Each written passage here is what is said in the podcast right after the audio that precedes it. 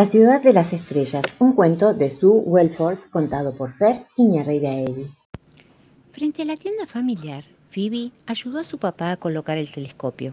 Después se puso a dibujar con tiza en la vereda todos los planetas. Mercurio, Venus, la Tierra, Marte, Júpiter, Saturno, Urano y Neptuno. Phoebe cantaba los nombres de los planetas mientras los dibujaba. Se los imaginaba rotando cada uno sobre su eje y dando vueltas y vueltas alrededor del Sol, eternamente. Dos de los planetas, Saturno y Marte, estarían pronto allá en el cielo, entre aquellos edificios. Estarían allí, pero Phoebe estaba molesta porque no iba a poder verlos. ¿Los vería alguien? Papá sabía hacia dónde mirar, pero las luces hacían que el cielo nocturno de la ciudad se viera gris y apagado. La gente pasaba de largo, apresurada, protegiéndose del viento, mientras Phoebe hacía que sus planetas, Mercurio, Venus, la Tierra, Marte, Júpiter, Saturno, Urano y Neptuno, orbitaran por la vereda. ¿Dónde están Marte y Saturno? preguntó Phoebe. Hacia el sudeste. Si estuviéramos en el campo podríamos verlos, porque las luces de la ciudad no ocultarían el cielo nocturno, contestó su papá. Pero no estamos en el campo. ¡Ay, qué rabia! dijo ella. Cerró los ojos y deseó que desaparecieran las luces, esas luces temblorosas o brillantes, todas las luces, todas esas que enviaban sus pálidos rayos al cielo. Ansiaba que las luces de la ciudad se apagaran, solo un ratito, solo para darle la oportunidad de ver el cielo nocturno. El viento empezó a soplar y una gota gigante cayó sobre la nariz de Phoebe y otra sobre su pelo, y enseguida muchas más gotas salpicaron la vereda. Lo siento, Phoebe, tenemos que entrar, será mejor que entremos. La lluvia borroneó las luces, las nubes empañaron el cielo. El padre de Phoebe la apuró para que entrara a la tienda. Phoebe vio a través de la ventana cómo el sistema solar que había dibujado en la vereda se convertía en un riachuelo de colores. Quizás deberíamos irnos a casa, dijo papá. Pero Phoebe no quería irse, quería ver la noche oscura y bella. Un relámpago atravesó el cielo. Phoebe contó los segundos que tardaría en oír el trueno y contó hasta diez. Entonces retumbó. Empezaron a ver caer la lluvia. Podría tardar, le advirtió el papá. ¿Qué hay de Marte y Saturno? insistió Phoebe. Su padre negó con la cabeza. ¡Crack! ¡Bum!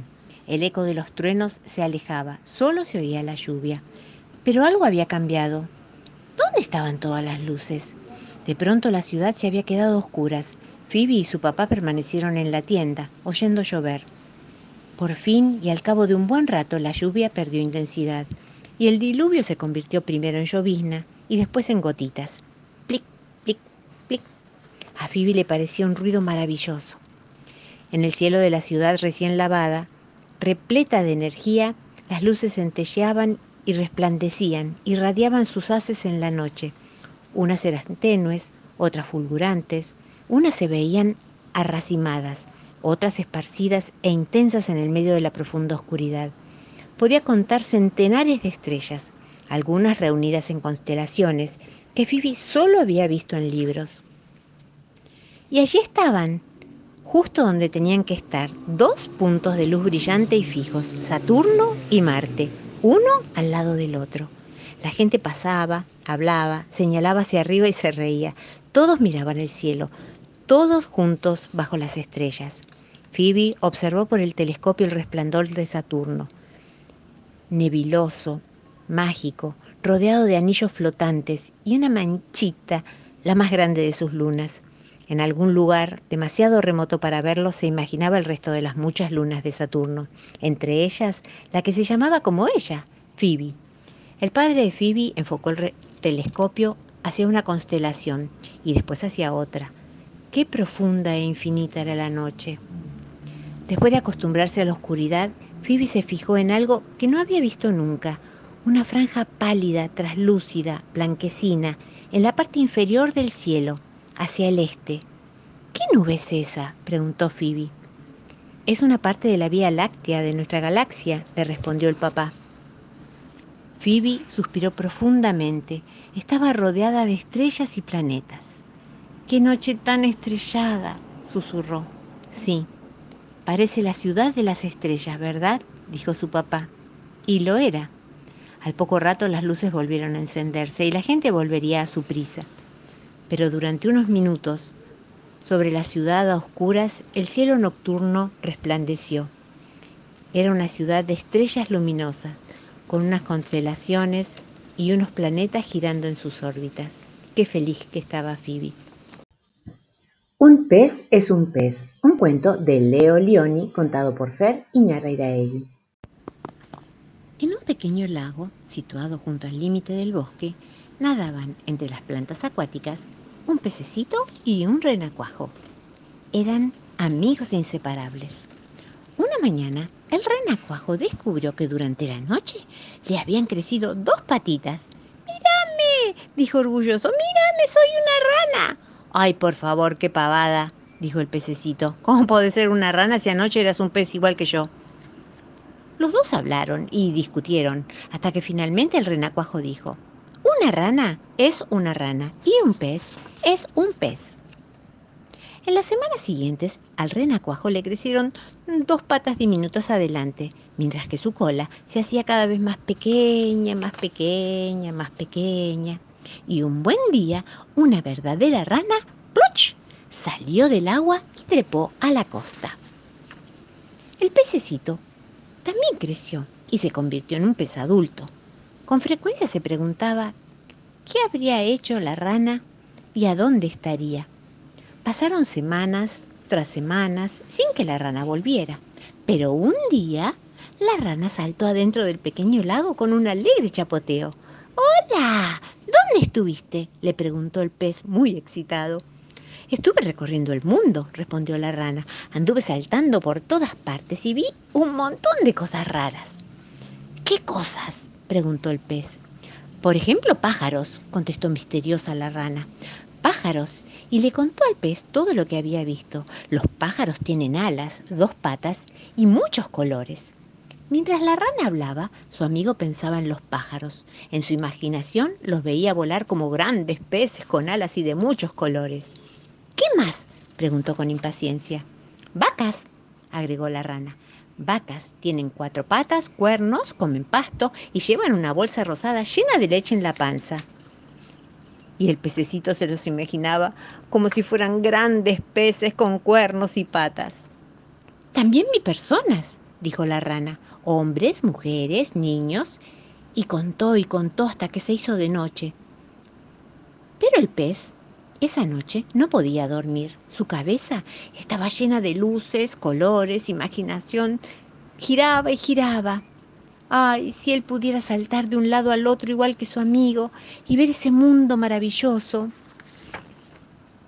El tiempo pasaba, la rana se había ido nuevamente y el pez se quedó con sus sueños de pájaros voladores, de vacas comiendo pasto y de aquellos raros animales que usaban vestido y que su amiga denominaba personas. Un día el pez decidió que deseaba conocerlo todo. No importaban las consecuencias. Y así, con un potente golpe de su cola, dio un gran salto y salió del agua. Cayó sobre el pasto, que estaba seco y caliente, y allí acostado se dio cuenta de que no podía respirar y tampoco podía moverse. ¡Auxilio! dijo débilmente. Por suerte lo vio la rana que estaba en las cercanías cazando mariposas y con todas sus fuerzas empujó a su amigo de nuevo al lago. Durante un momento el pez flotó agotado, pero pronto se repuso. Después respiró profundamente en el agua clara y fresca y si el agua circuló por sus branquias. Ahora se sentía bien otra vez y tan ágil como antes. Con un pequeño sacudón de su cola pudo deslizarse de aquí para allá hacia arriba, hacia abajo, como antes. Los rayos de sol llegaban hasta las plantas acuáticas y dibujaban manchas luminosas, coloreadas, muy suavemente.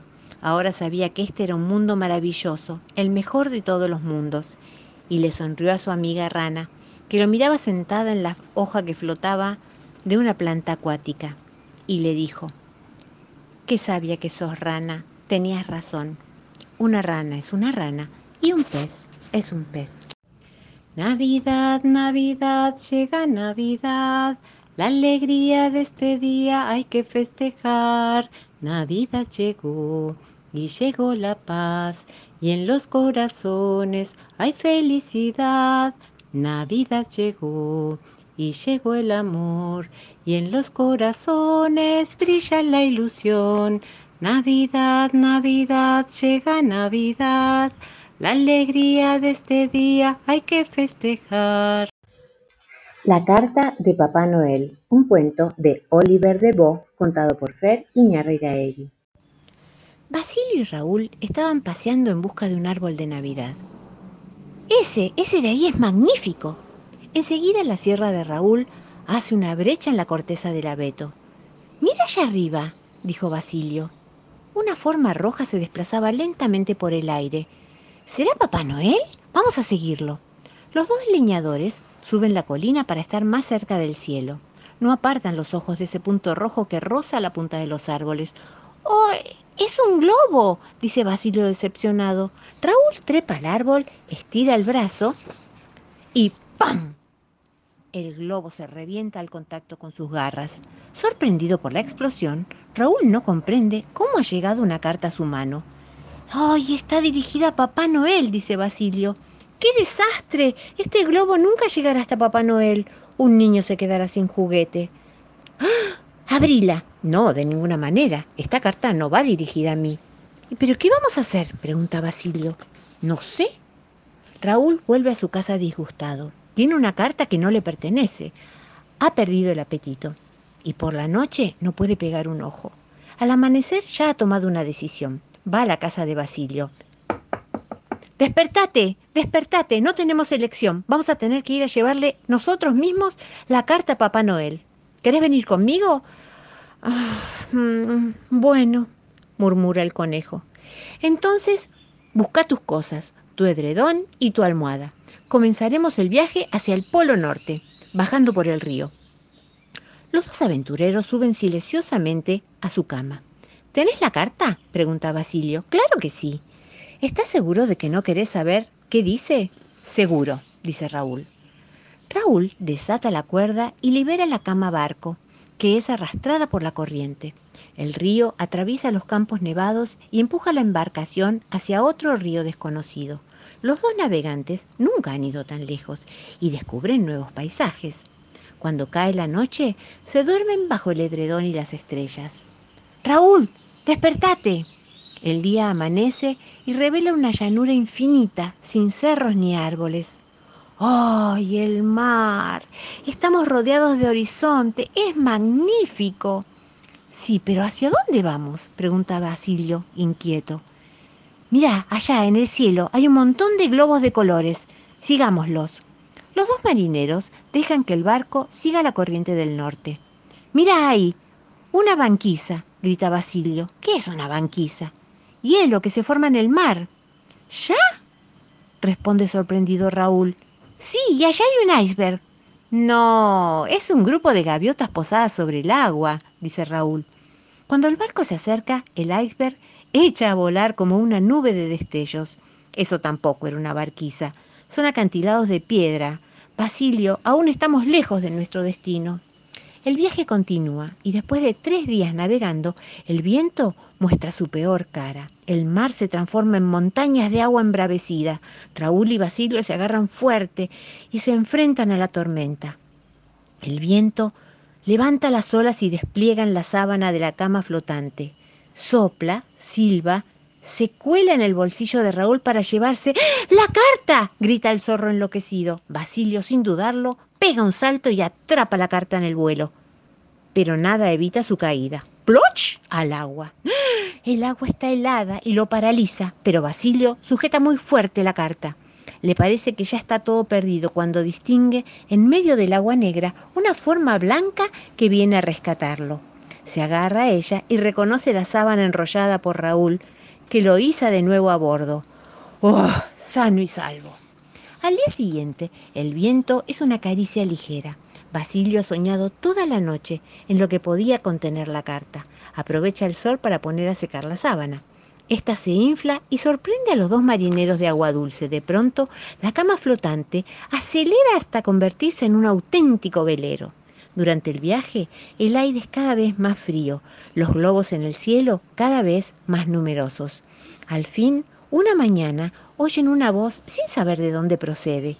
Perdón, los confundí con un iceberg. ¿Puedo subir? Estoy un poco lejos de mi barquiza.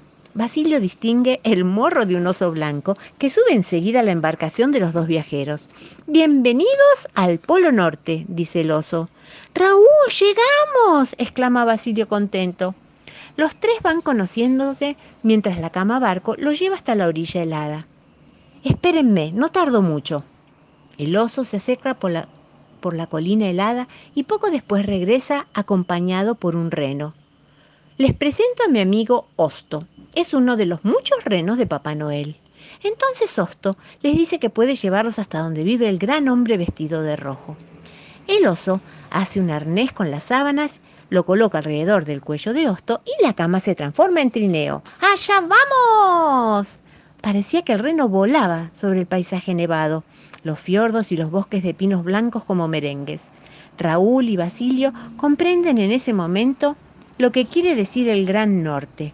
Después de dos días deslizándose, Osto desacelera su carrera hasta detenerse. La casa de Papá Noel está detrás de esos pinos. ¡Pim! ¡Pam! ¡Pum! ¡Pam! ¡Pam! En el cielo los pájaros explotan los globos con el pico y miles de cartas de los niños de todo el mundo caen lentamente como si fueran copitos de nieve. Pueden dejar la carta junto a las otras. Los duendes vendrán esta tarde para llevarlas. ¿Pero no vamos a ver a Papá Noel? pregunta Basilio inquieto. Mm, no lo creo. Pero al crujir de la nieve les indica una presencia. Raúl y Basilio no pueden creer lo que ven sus ojos. ¡Es él! No era para nada como se lo habían imaginado. Los tengo que felicitar por su esfuerzo. Me alegro de haber podido conocer a los que quieren tanto a los niños. ¿Y ustedes trabajaron, trajeron su carta? pregunta Papá Noel. ¡Ay, no! responden Raúl y Basilio boquiabiertos. Estoy seguro de que ya han pensado algún regalo. Oh, sí, claro. Tengo decenas de ideas, responde Basilio. Y yo cientos, exclama Raúl. Entonces vengan, seguro que encontrarán el regalo de sus sueños en mi taller. Siguen a Papá Noel y a lo lejos escuchan extraños estruendos y chasquidos. Después de atravesar un zaguán iluminado, distinguen los ronquidos de las máquinas, los zumbidos de los mecanismos, los silbidos del vapor y las canciones de los duendes. La puerta de uno de los lados se abre y deja escapar el calor y la luz del taller. ¿Qué es esto? ¿Saben lo que es? se anima a preguntar Papá Noel. Raúl y Basilio entran maravillados. Hay miles de juguetes. ¡Ay, Dios mío! Es imposible elegir, dice Raúl. Ya lo tengo, responde Basilio. Yo quiero un oso de peluche. Pero si es enorme, no podremos llevarlo. Será más fácil el dragón. Además, tiene alas articuladas. No me gusta. Asustará a los habitantes del bosque. Estas bestias escupen fuego. El camión de bomberos me parece más razonable. No necesito un camión de bomberos. Con cada juguete, el tono de su voz se va elevando. Incapaces de ponerse de acuerdo, estalla la pelea. Por suerte, Papá Noel no tarda en intervenir. Les propongo un regalo muy diferente para reconciliarse. Raúl y Basilio dejan enseguida de lado su disputa, un poco avergonzados. Es un regalo que se escucha, se respira y se siente solamente lo tendrán en sus corazones. Raúl y Basilio no comprenden muy bien. Papá Noel continúa enigmático. Es algo que se ve en el cielo y que se desplaza como una estrella fugaz. Raúl y Basilio se miran con los ojos como platos. Los dos responden a la vez. Un viaje en trineo para repartir los regalos. Dar es dar y viajar, soñar. Así, los dos amigos acompañaron a Papá Noel aquella noche de Navidad. ¿Los viste? Pasaron tan rápido que yo tampoco los vi, pero ellos lo disfrutaron un montón. ¡Oh, oh, oh! ¡Feliz Navidad!